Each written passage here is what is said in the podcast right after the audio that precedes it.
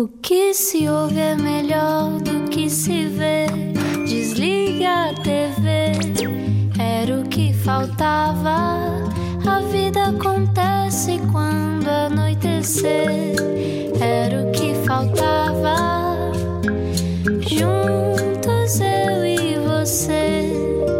Cá estamos nós, juntos na Rádio Comercial. Muito boa noite, obrigado por estar no Era o que Faltava. Hoje com João Paulo Souza e, claro, sempre porque essa é a nossa tradição, um grande convidado. Vamos apresentá-lo. Às 8 da noite paramos o tempo. Paramos o tempo. E conversamos sem pressa. Era o que faltava. Não era o que faltava. Juntos eu e você. Da Rádio Comercial. Hoje conversamos com alguém que faz dos seus obstáculos desafios. Nasceu em Coimbra e foi lá que estudou jornalismo. Descobriu que um dia o pai tinha o sonho que ele se tornasse jogador de futebol. Motivado por isso, tirou o curso de treinador de futebol e estagia no Real Madrid, ao lado de José Mourinho. Mais tarde, torna-se ator, o primeiro ator com deficiência física na ficção portuguesa e até hoje não largou a representação, mas sobe também a palco muitas vezes como orador e palestrante. A sabedoria popular diz que um homem feliz tem de plantar uma árvore, escrever um livro e fazer um filho. O Paulo Azevedo já plantou árvores, escreveu dois livros e fez dois filhos. Será que é feliz a dobrar? Paulo, bem-vindo. Olá, obrigado pelo convite. Muito boa noite. Eh, isto é verdade? É- já és feliz a dobrar ou não? Tu, o primeiro filho marca-te sempre e tu vais, vais passar por isso brevemente. É, é uma experiência surreal porque tu não estás preparado para ser pai, só, só quando. quando mas quando, quando eu fiquei com, o- com, o- com o Gustavo no, no colo, eu tinha muito medo de não conseguir pegar ao colo, sabes? Aquele receio, de além dele ser rece- recém-nascido, o receio também de o deixar cair.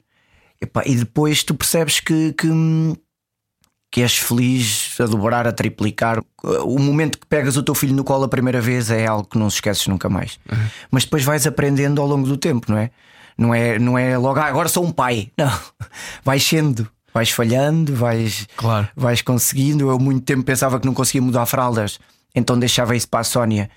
Mas depois a necessidade assim obrigava. E quando eu estava sozinho com eles, eu agora tenho que ser.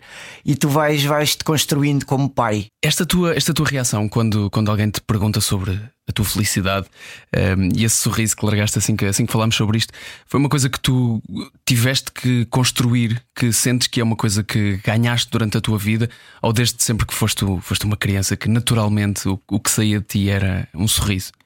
Ah, Eu acho, eu acho que, acho não, tenho a certeza que o primeiro passo para, para a minha felicidade ou, ou para a minha hum, constante aceitação de mim próprio vem muito da minha família, que eu costumo apelidar muitas vezes de heróis.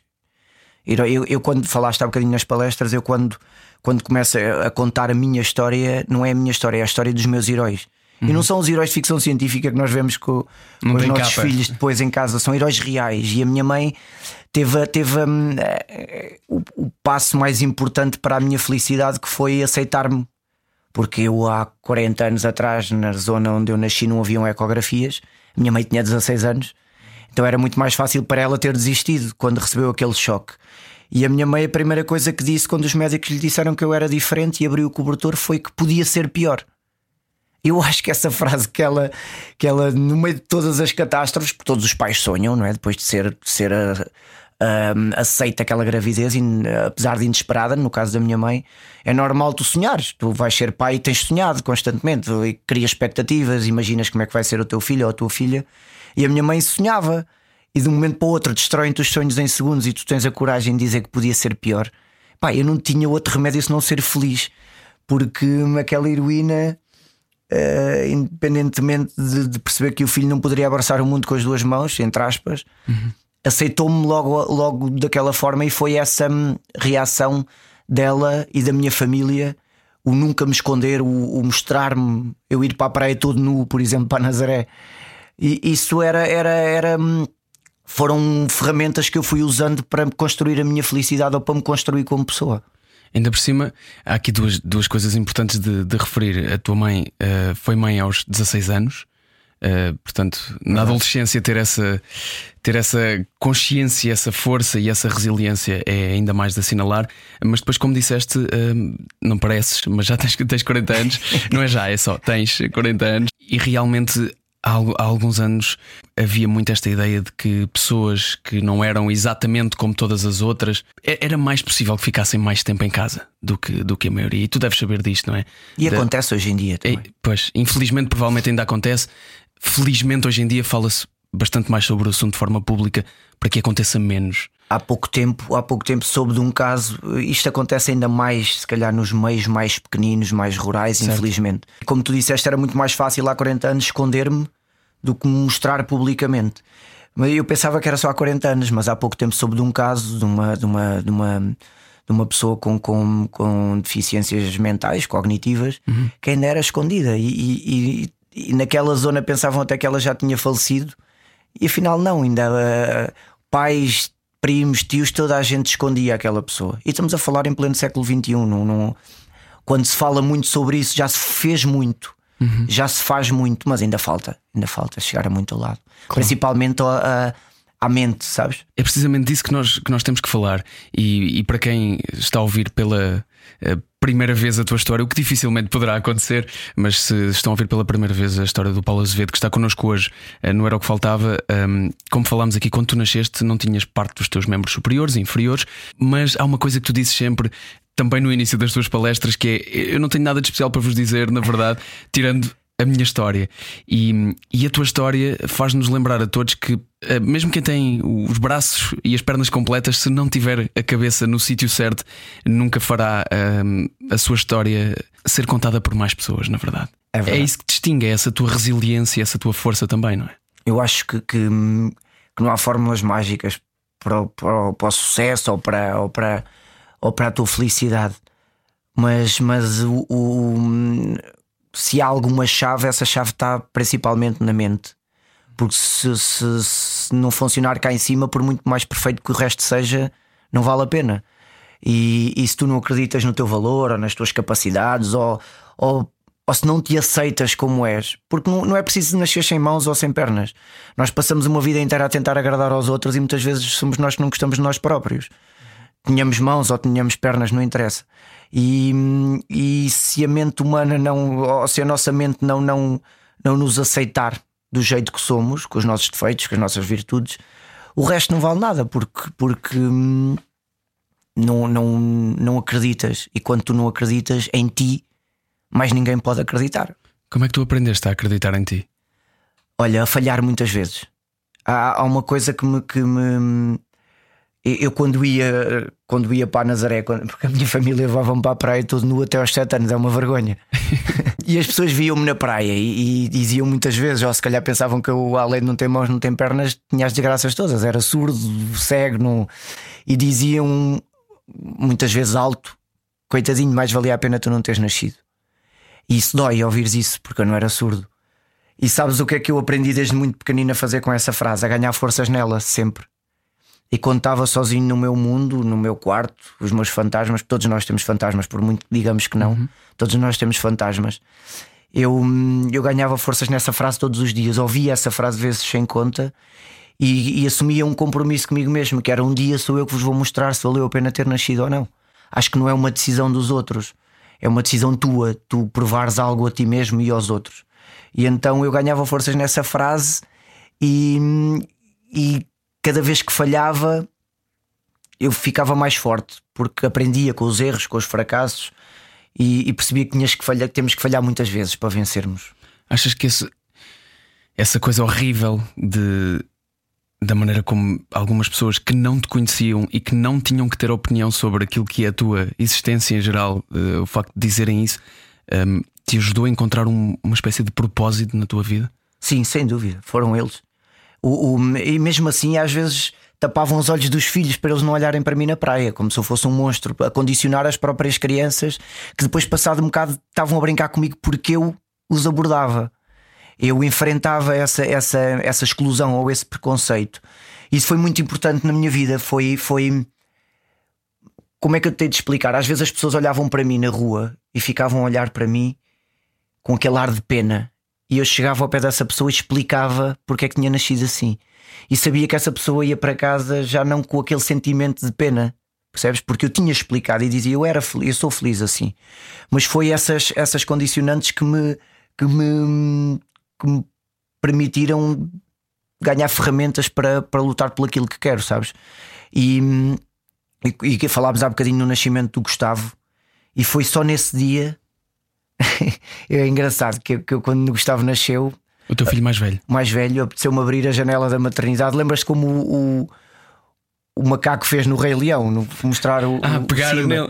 Eu apeteceu-me, tive vontade de pegá-lo na varanda e gritar para essas pessoas na praia. Agora, agora valeu a pena, sabes? Agora estou aqui, consegui e, e, vou ser pai. E se calhar, quando olhavam para mim, diziam: Ele não vai chegar aos 20 anos, nem aos.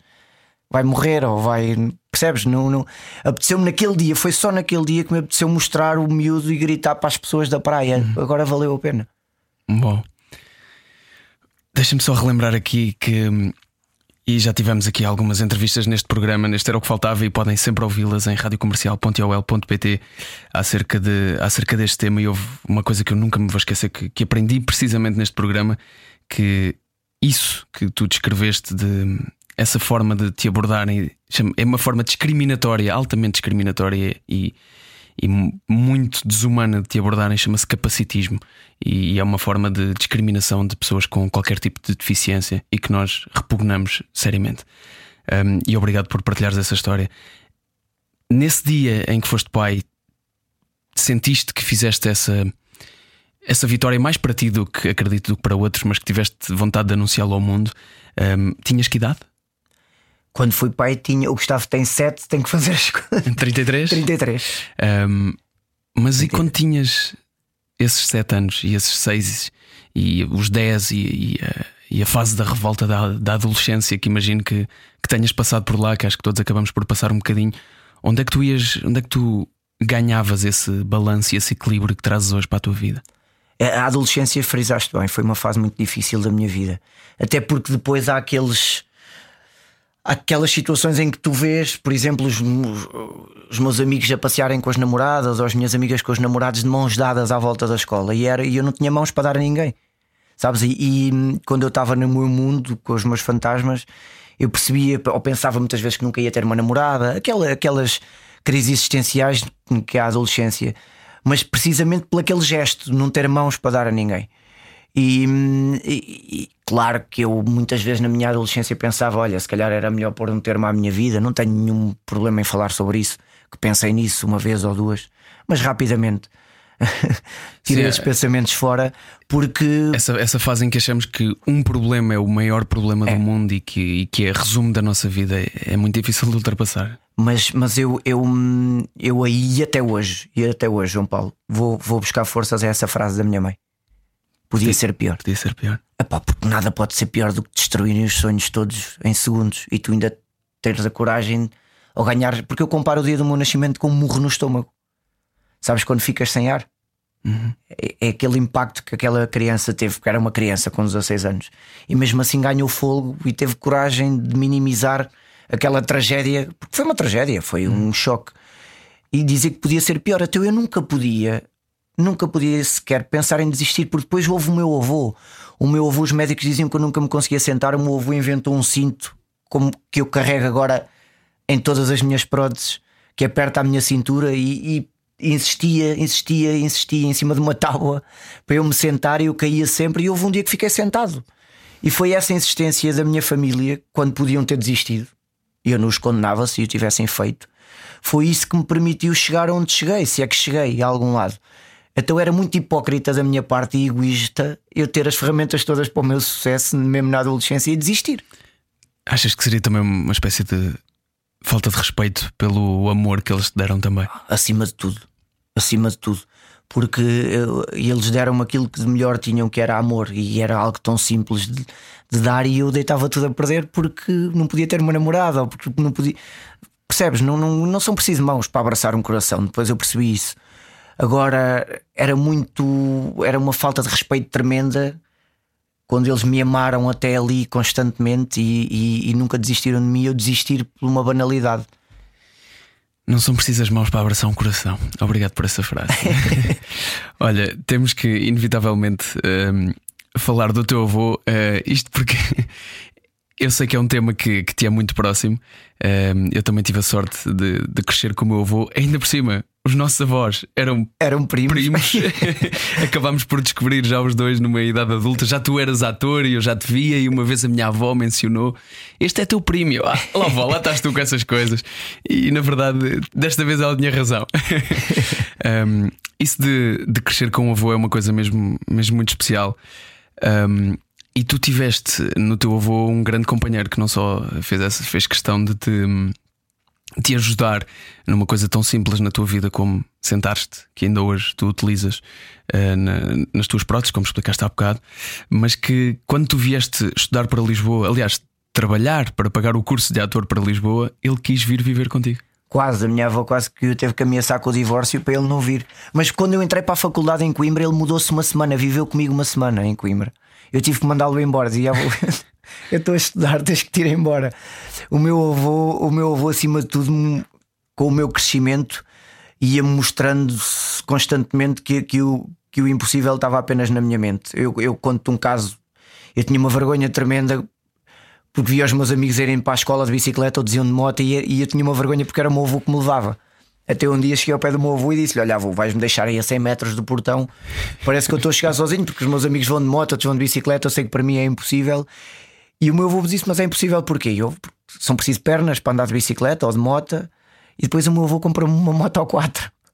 Quando eu estava ali bloqueado perante aquele problema, sabes? O meu avô mostrou-me: Mas não vais de duas rodas, vais com quatro.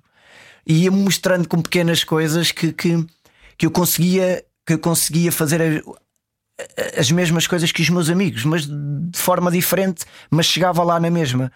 Não com facilidades, porque, porque não me dava tudo de mão beijada, permitia-me conquistar aquilo uh, ou saborear aquela conquista, mas foi-me mostrando ao longo do meu crescimento que, que, que o impossível era uma escolha minha.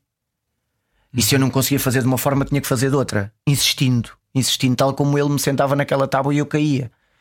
E, e porque caí de vezes sem conta até ficar sentado. Então o meu avô foi, foi um dos maiores heróis sem capa que eu tive na minha vida, porque, porque me permitia levantar sozinho cada vez que eu falhava. Estava lá ao meu lado, não me puxava para cima, mas quando eu me levantava, ele estava a olhar para mim e dizia-me: Vês, não consegues desta forma, consegues desta. Oh, isso é uma mensagem e, e muito forte para se aprender. Isso foi, foi, foi muito importante. O crescimento do meu avô, ou, ou, ou o meu avô acompanhar-me naquele crescimento, até porque depois o meu pai separou-se da minha mãe e, e, havia aquela figura do meu avô materno sempre presente. Uhum.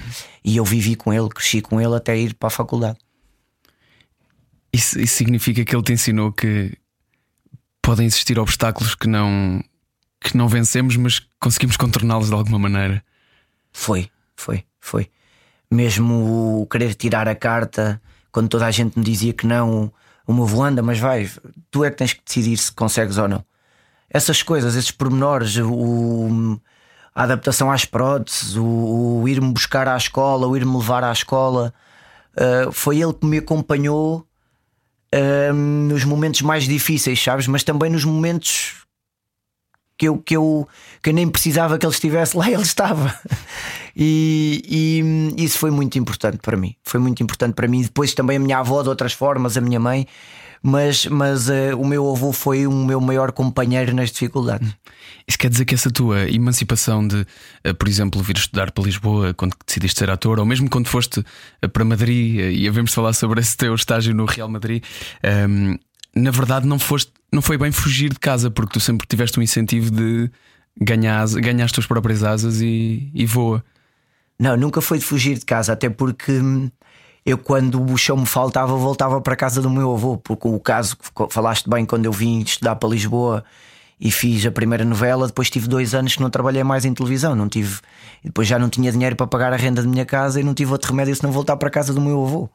E, lembro-me que naquela altura o meu avô, mas é são, foram, foi, foi uma coincidência, abriu a porta, já sabia que, que, que eu não tinha mais trabalho em televisão e disse: Manda, entra, podia ser pior. Não tinha nada a ver com aquilo que a minha mãe disse, mas por acaso saiu-lhe aquela frase naquele dia. Então eu nunca, nunca fui um fugir de casa porque eu cada vez que podia voltava para a casa do meu avô. Mas foi, foi, foi importante para mim também ganhar asas e voar sozinho. Por isso é que eu tive que mandar o meu avô embora de casa quando fui estudar para Coimbra, porque eu tinha tinha que perceber que, que, que conseguia fazê-lo sozinho. Ele deu umas ferramentas todas, claro. então já não precisava estar ao meu lado. Eu sabia que quando eu precisasse eu voltava e ele estava lá, mas à distância. Mas foi muito importante para mim também vir embora. Ir embora, vir viver sozinho, vir uh, experimentar outras realidades, sabendo que tinha ali aquele, aquele colchão caso caísse, não é? E isso é tão importante. Uh, tu, tu, fazes, na verdade, uh, teatro desde, desde os seis anos, seis anos. Uh, mas decidiste mais tarde então vir para Lisboa, pagar o teu curso, estudar nas, numa escola de atores e conseguiste entrar na tua primeira novela, no Podia Acabar o Mundo, na SIC, foi. onde acabaste por estar nomeado para, para ator revelação. essa experiência foi mais um conquistar de uma coisa que parecia anteriormente impossível? Foi, foi, foi. Foi porque eu lembro-me quando entrei para o curso, os meus professores diziam muitas vezes: Olha, bem-vindo, mas sabes, para ti é mais difícil. Eles faziam sempre questão de frisar para ti é muito mais difícil. Isso dava mais, mais vontade de dizer: pá, está bem, mas não é impossível. Deixa. Houve uma vez que, que eu disse a um professor meu, ele, ele frisava isso constantemente, e eu dizia-lhe: Olha, eu estou a pagar como os outros, posso tentar? Porque não, o curso era pago. Eu aí tive, tive porque praticamente que ele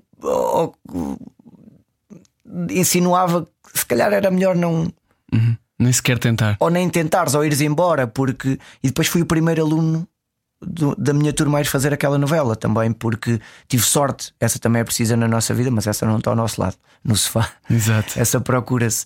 Uh, mas foi, foi, foi, foi, foi mais uma, ou foi uma grande, uma grande vitória para mim perceber que, que, que num mundo, tu sabes, onde a perfeição é tão idolatrada, eu conseguir entrar ali e, e, e, e depois ter, ter a nomeação para ator revelação é, é, é, o júri maior que tu podes ter é o público. E, e o público, eu lembro-me que na altura o Nuno Santos, que era diretor da SIC, me disse: Olha, Paulo, aqui nós vamos ter duas hipóteses. Ou és totalmente rejeitado, ou és muito bem aceito pelo público. Aqui não vai haver um meio termo, uhum. porque és, és diferente, a realidade é essa e tive a sorte pronto, de, de ser bem aceito, claro. Até hoje, toda Até a gente hoje. tem muito carinho por ti. E sabes que nunca me esqueço desta, desta história que uh, há uns anos estava a apresentar um programa com a Maria Botelho Muniz que fez esta novela contigo. Fazíamos par romântico. Exatamente. e, que ela, e que ela me contou, pá, emocionadíssima da forma como uh, numa cena uh, chegava uma carta e tinhas que abrir essa carta e ler essa carta e que ela ficou o tempo todo até isso acontecer em cena a pensar como é que isto vai acontecer? Foi a nossa primeira cena, foi em exteriores logo. Foi a nossa primeira cena. Estava, eu estava extremamente nervoso, mas isso começou, começou com uma dificuldade logo antes, porque eu tinha uma Moto 4, mas ninguém, eh, ninguém me perguntou se eu sabia andar de Moto 4. E eu lembro-me quando cheguei ao Decor nesse dia, estava uma discussão tremenda e o diretor de projeto disse-me: pá, isto é inadmissível, ninguém te perguntou se sabias andar numa Moto 4 e agora como é que vamos fazer? Mas também nunca ninguém me perguntou diretamente se eu conseguia. A tua Moto 4 era igual à minha, só tinha outra cor. então, olha, queres ajuda para subir para a moto? Eu, não, eu subo, vou tentar e tal. E arranquei, fiz dois peões na moto e o diretor de projeto: mas afinal tu consegues andar? E eu, sim. Vocês nunca me perguntaram se eu conseguia partiram logo do pressuposto que, era, que, que, não dava. Então essa cena com a Maria foi abrir uma carta que aquilo para mim é perfeitamente normal, mas, mas ela depois comentou comigo no fim, ela assim, pai, só estava à espera, assim, mas como é que ele vai abrir a carta? Porque ninguém lhe perguntou se ele conseguia abrir a carta. Isso marcou-me, essa foi das cenas que mais me marcou, porque foi a primeira. Foi a primeira. Pois imagino, mas essa, essa mensagem que, que passaste também para, para, para, os teus colegas de, de isto é a minha vida, essa, essa normalização que é tão necessária. Sabes, há uns tempos que confrontei-me com esta, com esta ideia de que um, num, num, trabalho também que falava precisamente sobre isto de colocarmos rótulos em pessoas, que o que nós precisamos muitas vezes é de estar expostos sim, sim. Um, coisas que são diferentes da, da realidade que nós conhecemos, precisamente para elas deixarem de ser diferentes. Claro. Tu tens pessoas com limitações em diversas áreas, na moda, na música, que, que, que têm talento tremendo, mas têm medo da rejeição e não saem de casa. E, e uhum. eu conheço casos assim, e eu, eu, tenho a perfeita noção que o facto de eu, de eu me ter lançado aos lobos, entre aspas, abriu portas a muitas pessoas que estavam antes com medo de, de, de, de, de arriscarem, com medo da exclusão, do preconceito. E, e, eu tenho a perfeita noção que serviu um bocadinho de escudo no início, opa, ou, ou, ou permitia a essas pessoas terem coragem de aparecerem e que estão agora aí. um, a bombar nessa área. Eu lembro-me que, que, hum, uma semana depois de começar a gravar Eu Podia Acabar o Mundo, perguntei ao realizador: Olha, superei as tuas expectativas. E ele disse-me: Superaste, eu não tinha nenhumas. Eu, quando, quando me disseram que vinha um ator como tu, eu pensava que era mais um freak show. E depois percebi que não, que tu, que, que a tua, que a tua hum, que tu vinhas atrás de um sonho e que era tudo menos um freak show. Por isso é que muitas vezes te proibia a tua personagem de chorar, como estava escrito, uhum. porque, porque, porque eras tu e vinhas atrás daquilo que querias para a tua vida e estavas muitas vezes cheio de medo na cena, mas estavas muito seguro. Vinhas com os textos muito bem trabalhados, vinhas muito seguro de ti próprio, apesar de estar extremamente nervoso. E depois percebi que não era um freak show, que era, que era muitas vezes. Uh, o Nuno Santos lembra-me que ligava para a produtora e dizia: abram-lhe os planos, assumam-no. E, e, eu acho que ainda devia ter sido exposto ainda de uma forma mais, mais direta. Houve algum receio de, de se calhar de me esgotar ou de me expor, mas se eu gosto de mim como sou, pô, tenho, que, tenho que ser exposto de todas as formas. E fazer como a tua família e deixar-te andar. Exatamente. Todo nu. É, todo nu. é, todo nu, pronto. mas aceitar e essa aceitação é, é, muito importante. Mas acredito que eh, neste, neste trabalho em particular e nesta tua aventura de tornares ator e de, e de ires para, para a televisão, tenhas pensado mais do que nunca de, nesta questão do que é a associação da imagem à televisão e de, do que é que poderia vir daí. Foste completamente para o desconhecido, na verdade, não é? Porque uma coisa é uh, tornar-te, uh, lá está, a tua família sempre, sempre, te aceitou, sempre te mostrou e, e bem, e, mas uma coisa é aquela comunidade que nós já conhecemos e outra são pessoas que nós nunca vimos e que nós não estamos a ver de todo claro. e estão milhões de pessoas a ver. Claro, aí vinha. Uma coisa é, é fazer teatro ali em Pombal e estás e a maior parte do público era sempre o teu.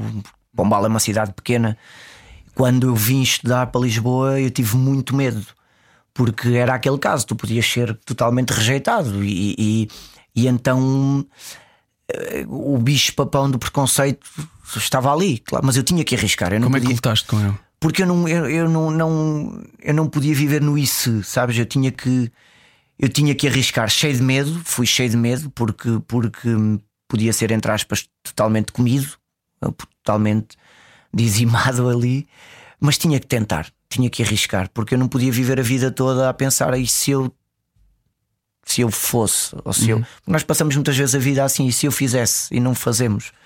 Então eu não podia, eu passei muitos anos no ICE, eu vim para Lisboa com 27 anos. E, e, e até aí eu vivia com aquela, com aquele nos ICEs da vida. E se eu arriscasse? Pá, tinha, podia, ter, podia ter sido excluído, pá, voltava outra vez para a minha redoma de vidro, para Pombal, para os meus teatrinhos e, e, ali, e ali tinha lugar. Mas tinha que tentar, tinha que tentar. Então eu, eu me enfrentei a esse papão do preconceito com o não, eu tenho que tentar, pelo menos tentar. Isso tem que me permitir tentar. E até hoje. E eu muitas vezes dizia, quando dava entrevistas à imprensa, dizia se me recusarem um papel porque eu sou alto ou baixo, gordo ou magro, preto ou branco, tenha mãos ou não tenha, isso é preconceito. Agora, se me recusarem um papel porque eu não tenho talento, eu pego nas minhas próteses e vou-me embora. Agora tenho que me deixar tentar. Uhum. Isso eu sempre lutei por isso. E sentiste que mudou de alguma forma a maneira como tu encaras uh, não só o teu trabalho, mas até a tua vida? Claro aquela exposição, porque, porque, e depois o escrever o livro, o primeiro livro foi naquela altura, uhum. e tu escreveres um livro, um livro não abres uma janela da tua vida, abres um portão, não é? Abres, é algo muito íntimo. E hum, isso mudou totalmente a minha vida, deu-me muito mais coragem, percebes? Deu-me muito mais ferramentas para não ter medo de enfrentar a realidade ou o preconceito. Epá, e depois mais taleca, agora também ninguém me pode excluir assim de certa forma que eu diga, calma. Sim, eu, claro que a confiança acredito que tenha mudado também. Sim. E foi uma coisa que ficou na tua vida presente até hoje, esta, esta ideia de uh, tu és ator. Sim, sim, sim. Continua a fazer parte da tua sim. vida. Ainda há pouco tiveste numa residência artística sim, durante um mês.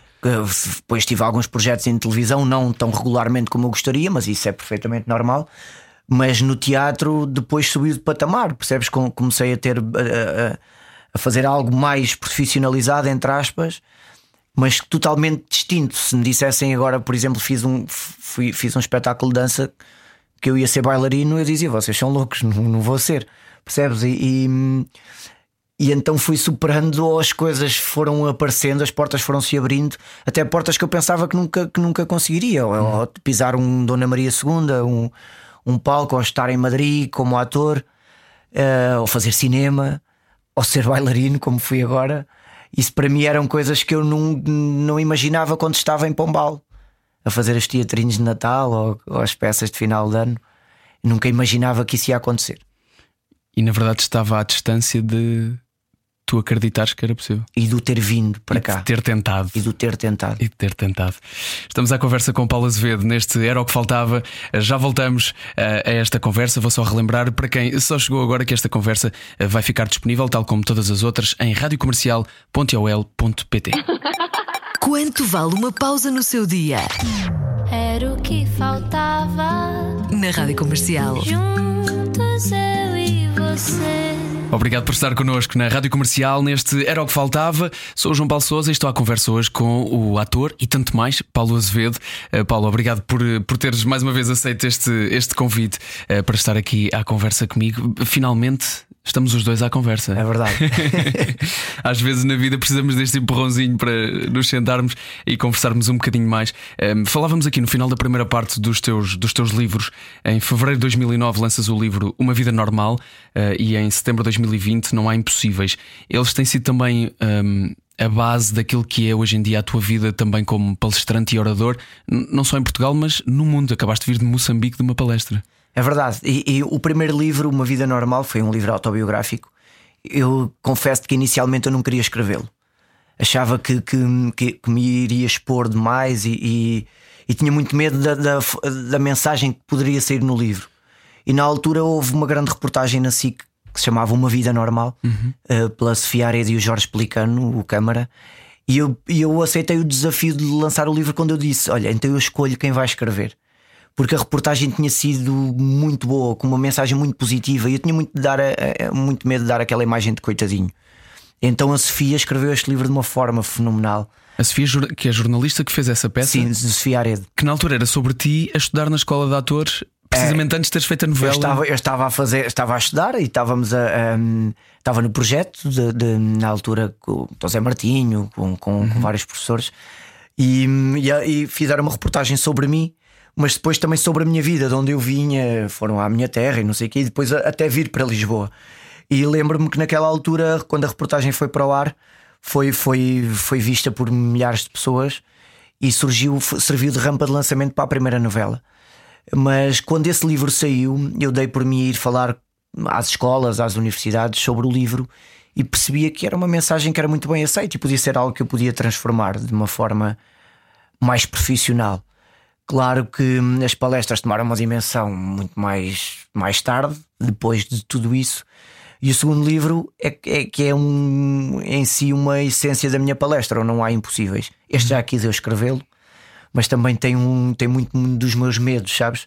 Este livro, o segundo livro, tem muito das minhas angústias, dos meus medos, mas a forma como eu superei os meus medos.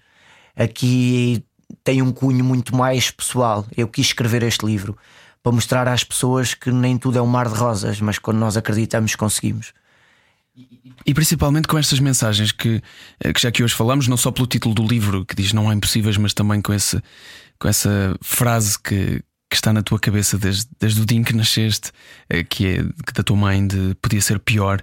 Um, esse tipo de frases, de alguma forma também ao longo da tua vida, uh, acredito que te tenham ajudado imenso, mas por outro lado, te, poderá acontecer em alguns dias que elas não te permitam a, a, a permitir-te estar triste ou permitir-te também ter um dia mau, como toda a gente tem. E, antes de ires buscar toda essa força que tu tens e que, te, e que te conquista e que traz estas vitórias e que te faz continuar a superar-te, uh, aprendeste já a permitir-te. Uh, eu também tenho um dia mau. Eu às vezes não consigo fazer determinada coisa. Ah, sim, claro, claro, claro eu acho que era muito, muito hipócrita da minha parte eu dizer que não, não, eu estou sempre bem. Não, claro que não. Há dias que não estou bem, há dias que não, que não me apetece lutar tanto, há dias que não me apetece superar obstáculos, há dias em que me apetece descansar, sabes?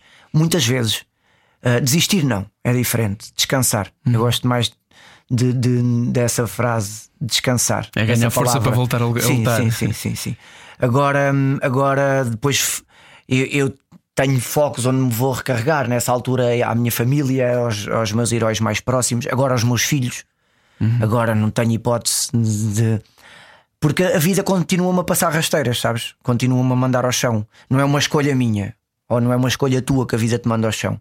Mas depois eu aprendi que é uma escolha nossa se nós ficamos deitados no chão ou se nos levantamos de novo. Às vezes fico deitado um bocadinho a descansar, faz parte, a chorar também. Choro muitas vezes, mas, mas depois tenho que me levantar. E essa, essa ideia de que, de que é preciso cair para aprendermos a andar, eh, seja lá do que for, desde caminharmos a andar de, de bicicleta, seja o que for, qualquer coisa que nós façamos na nossa vida, eh, temos sempre este, este momento em que falhamos várias vezes e que poderá voltar. Quando somos, quando somos crianças, normalmente lidamos muito bem. Sim. Mas depois em adulto é muito difícil aceitar falhar. É verdade. Eu, eu, por exemplo, quando vim para aqui, para, para, para Lisboa estudar, e quando percebi que, que, que queria, que queria hum, continuar, sabes, no mundo da televisão, porque eu queria ser encarado como um ator normal. Uhum. Mas não posso pedir que tu olhes para mim da forma como eu gostaria, tem que ser uma decisão tua. E hum, nessa altura custou muito, sabes? Vens atrás do teu sonho de vida e percebes que não falhaste a 100%, mas falhaste no teu objetivo, que era aquele. Eu podia ser um professor e não ter mãos, podia ser um advogado e não ter mãos, é uma questão de perspectiva. E custa muito. Quando és adulto, custa muito tu, tu, tu admitires que falhaste ou percebes que falhaste. Com criança é mais fácil. Eu tenho uma situação na minha vida como criança que, que, que, penso muitas vezes agora em adulto, que foi o meu primeiro passo com as próteses. Uh, podia ter corrido bem, podia ter sido um mar de rosas, e não, eu tentei dar o passo com as próteses e caí logo redondo no chão. Hum. E estava o, o doutor Gustavo, foi o meu primeiro médico, que deu o nome do meu filho, anos mais tarde, que me pôs as minhas primeiras próteses, e estava a minha mãe, e quando eu caí, fiquei à espera que algum deles me fosse levantar, porque eu vi a minha mãe a correr, e o doutor Gustavo segurou a minha mãe e não a deixou levantar-me, então obrigaram-me a limpar as lágrimas e a levantar-me sozinho. E agora em adulto eu vou buscar muito essa imagem, sabes? Porque eu lembro-me que naquele dia, quando eu me levantei sozinho, senti-me bastante forte. E tinha seis anos ou sete quando puseram as minhas primeiras próteses. Então eu percebi que, que hum, eu hoje dei um passo e caí, amanhã vou dar dois, vou cair, e a minha vida vai ser um constante de dar passos e cair, mas vou conseguir dar 10 ou 20 ou 30. E então eu vou buscar muitas vezes essa imagem ou esse sentimento quando eu fiquei de pé, percebes? E agora em adulto vou buscar muito essa sensação que tive. Porque parece que foi ontem. Eu tenho a sensação de quando me agarrei, estás a ver aquelas barras de fisioterapia? Quando me agarrei, cheguei cá em cima e assim, epá, consegui. E tenho a noção que se a minha mãe me fosse levantar naquele segundo, ia me levantar o resto da vida inteira. E isso eu percebi. E então eu vou agora, cada vez que falho em adulto, que é muito mais difícil, Sim. vou buscar essa sensação de criança. Essa sensação de, epá, consegui. Oh. Vou buscar muito, muito, muito. Tenho essa sensação muito viva dentro de mim, essa sensação de força, sabes? De me sentir forte. Sei porque estou a vê-la quando tu me contas que estou arrepiado de ouvir, de ouvir essa história. E obrigado por essa, por essa partilha tão bonita. Um, hoje, como adulto e como pai, um, que mensagem é que tu queres ter a certeza absoluta que passas aos teus filhos? Olha, que, hum, que o difícil não significa impossível. E às vezes nós misturamos as duas palavras, sabes? O difícil e o impossível, uhum. e depois damos dimensões exageradas aos nossos problemas, diminuímos as soluções para os resolvermos, mas acima de tudo percebermos que uma coisa não tem nada a ver com a outra e com as dificuldades da vida que não são limitações que não te permitam lutar por aquilo que queres. É isso eu quero, quero, quero mostrar aos meus filhos que nada é fácil. Que nada é fácil que tem que ser tudo conquistado, mas que o impossível é uma escolha nossa. É uma escolha, é uma escolha nossa, é verdade. Um, mas aprendeste a gerir essa ideia de que, de que, há, que há momentos para desistir também. Há momentos para descansar. Eu para desistir, eu acho que não. Se calhar não são momentos, são, há coisas que não é necessário lutar por elas. Ah, sim, sim. Sim, porque por exemplo. Porque durante quando... muitos anos até na nossa cabeça sim, parecia sim, sim. um objetivo muito concreto, mas nem, nem sequer vale a pena. Sim, eu, o facto de eu querer ser jogador de futebol, claro que eu cheguei a um ponto que pensei, não, isso é impossível. Mas nunca deixaste de. Mas pude viver o mesmo futebol. sonho, pude viver o mesmo sonho a ensinar a jogar futebol. Uhum. Eu, eu, percebi que há coisas que são impossíveis de acontecerem, naquele, ou há sonhos que são impossíveis, mas tu podes entrar neles de outra forma. Percebes? Contornar o obstáculo. Contornar o obstáculo. Porque uh, é, é, muito, é muito egoísmo de alguém que diga há, há, obstáculos que tu não consegues derrubar. Quem te disser o contrário está a mentir. Há obstáculos que tu não consegues derrubar. Ponto. Uhum. Tu, eu não podia ser um Cristiano Ronaldo, mesmo que quisesse. Agora não há nenhum obstáculo que tu não, que não consigas dar-lhe a volta e entrares do outro lado ou passares do outro lado. Agora a realidade é esta: há coisas que eu não consigo fazer e que tenho que desistir.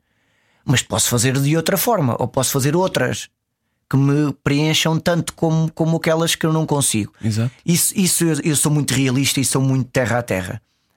Há coisas que eu não consigo fazer da forma que tu fazes, mas faço-a de outra maneira. Uhum. Como subir, descer escadas, tu desces de frente ou desces mais atrás, segura ao corrimão ou à parede. Agora, temos que ninguém é sobre-humano. Eu quando digo que, que, nós, que, que o impossível é uma escolha nossa, porque eu acho que somos nós, acho não, tenho a certeza, o dono das tuas próprias decisões és tu. E o teu maior inimigo também, porque nós autolimitamos-nos muitas vezes, nós próprios. E, e, e isso é, é, é, é, tu percebes que, que tu és o dono das tuas decisões. Agora há coisas que eu não consigo fazer, obviamente. Obviamente. E, e em criança foi mais difícil para ti perceber isso como aquele exemplo concreto que tu já partilhaste e que e que imagino tenha sido duro para ti no, nesse momento em que o viveste de descobrires que o, o teu pai tinha esta paixão pelo futebol e, uma, e um equipamento de futebol e umas chuteiras para ti? Sim, é difícil. É? Tu percebes que o teu pai fechou ali o sonho na gaveta porque eu encontrei-as numa gaveta da mesa de cabeceira e tu ainda, eu inicialmente ainda tentei ainda jogava futebol sem pernas, ainda, ainda havia aquele. Uhum. aquele... fazes bodyboard ainda? Faço bodyboard ainda. Ainda havia aquele, aquela tentativa de lutar pelo sonho do meu pai, Pá, mas depois tens a noção que não consegues. Mas, mas há, há, há aquela questão de, de lhe dares a volta, sabes, ao sonho dele. E eu assim, tenho que entrar no sonho dele, seja de que forma for. E foste tu tornar-te treinador de futebol? Claro, podia respirar o mesmo ar que ele respirou e viver um bocadinho o mesmo sonho, entrar pela porta das traseiras mas é muito importante nós percebermos que temos limitações ou percebermos que temos que pedir ajuda e que isso não é um sinal de fraqueza, é um sinal de caráter, de coragem. Uhum. E, e, e é, é, importante nós percebermos que, que há limitações, claro que há, mas que isso não nos impeça de, de seguir a nossa vida.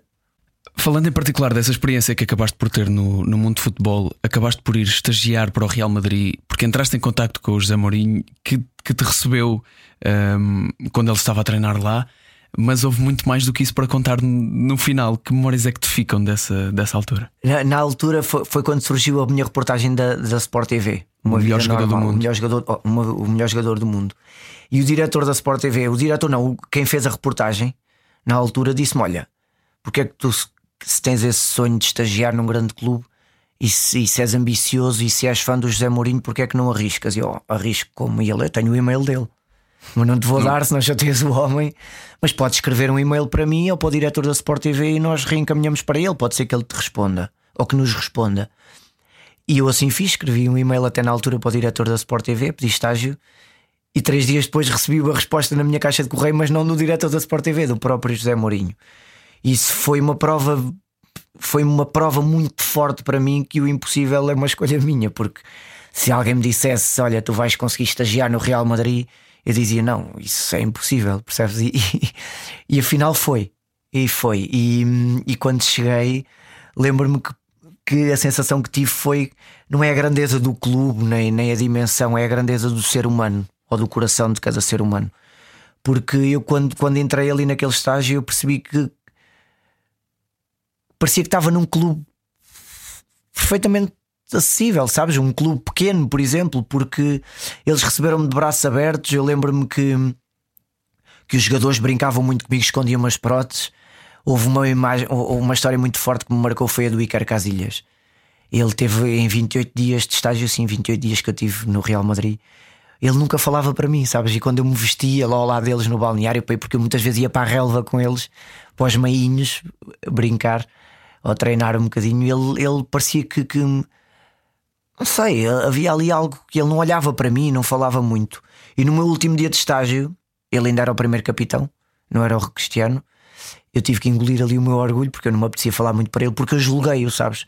E, e, fui contra os meus próprios princípios, que eu não gosto de julgar as pessoas sem lhes dar oportunidade primeiro. E acho que eu naquela altura devia lhe ter perguntado porquê, logo no início, porque é que ele não falava para mim, porque é que ele não olhava para mim. Não, eu pensava, este gajo não presta, este gajo não brinca, não é como os outros, não é como o Marcelo ou o Pepe, que me, escondiam as próteses, que brincavam comigo. Então eu no último dia de estágio chamei-o, porque eu tinha escrito, tinha tra trazia um livro para, para oferecer ao plantel e uma carta. E ele na altura disse-me: Olha, eu tenho uma coisa para te oferecer. E eu, olha, afinal o gajo fala. E ele apareceu-me com umas luvas de guarda-redes na mão, usadas, que eram as luvas dele e disse-me: Olha, estas luvas são as minhas luvas que levantaram a última Copa do Mundo pela, pela seleção espanhola. E eu, como capitão, fui o primeiro a levantar o troféu e percebi que se tu venderes as minhas luvas, se as leiloares num site qualquer, elas valem um bom dinheiro. E disse-me: Eu quero que tu as vendas, quero que compres umas próteses para ti ou que te ajudem a comprar umas próteses que te provoquem menos dores, porque eu via as marcas negras que tu tinhas nas virilhas, nas virilhas das dores que as próteses te marcavam, e mesmo assim sorrias ao meu lado depois eu fiz-lhe a pergunta que lhe devia ter feito logo no primeiro dia: Mas porquê é que tu nunca falaste para mim? Porquê é que... E ele dizia: Porque eu sentia-me um egoísta, um hipócrita, porque eu pensava que era o rei dentro do estádio, dentro deste estádio, e tu nunca vais ter a sensação de ter o público a bater, bater de palmas de pé e deste tantas vezes a volta ao teu sonho e vieste aqui ter ao meu lado. E depois percebia que cada vez que devia correr no chão, todo molhado, da relva, eu percebia que eu não era o rei dentro deste estádio, porque quando tudo isto acabar, o resto continua atrás da porta da minha casa o beijo dos meus filhos, o sorriso da minha mulher. E eu, e eu pensava muitas vezes quando acabasse o meu mundo futebolístico ia ser aquela rasteira lixada da minha vida e que eu não me levantava mais. E depois pensava, não, que hipócrita, isto passa, isto é tudo passageiro. E tu mostraste-me a saborear as coisas simples da vida que nós não damos valor, que é o amor, que é os nossos heróis atrás da porta da nossa casa. E vim para Portugal muito recarregado nas frases daquele homem ou na, na, conversa daquele homem que eu só falei com ele 28 dias depois e que, que, me deu uma maior chapada de luva branca que eu alguma vez podia ter levado, porque eu julguei desde o primeiro dia e ele fez a diferença toda. Oh. E essas luvas? Ainda tenho as luvas, não as vendi. não as vendi. Mas percebes, mostrou-me que, que, pá, que eu julguei aquela pessoa e afinal ele fez a diferença toda naquele segundo. Acho que não podíamos terminar com uma melhor mensagem. Paulo, muito obrigado. Obrigado, eu, João Paulo. Por esta conversa, gostei muito de falar contigo. Hoje estivemos à conversa com, bom, podia dizer palestrante, ator, podia dizer tanta coisa, mas foi com o ser humano, Paulo Azevedo. Obrigado. Obrigado por teres vindo aqui, de coração disponível. Obrigado. Perguntas sem resposta. Era o que faltava.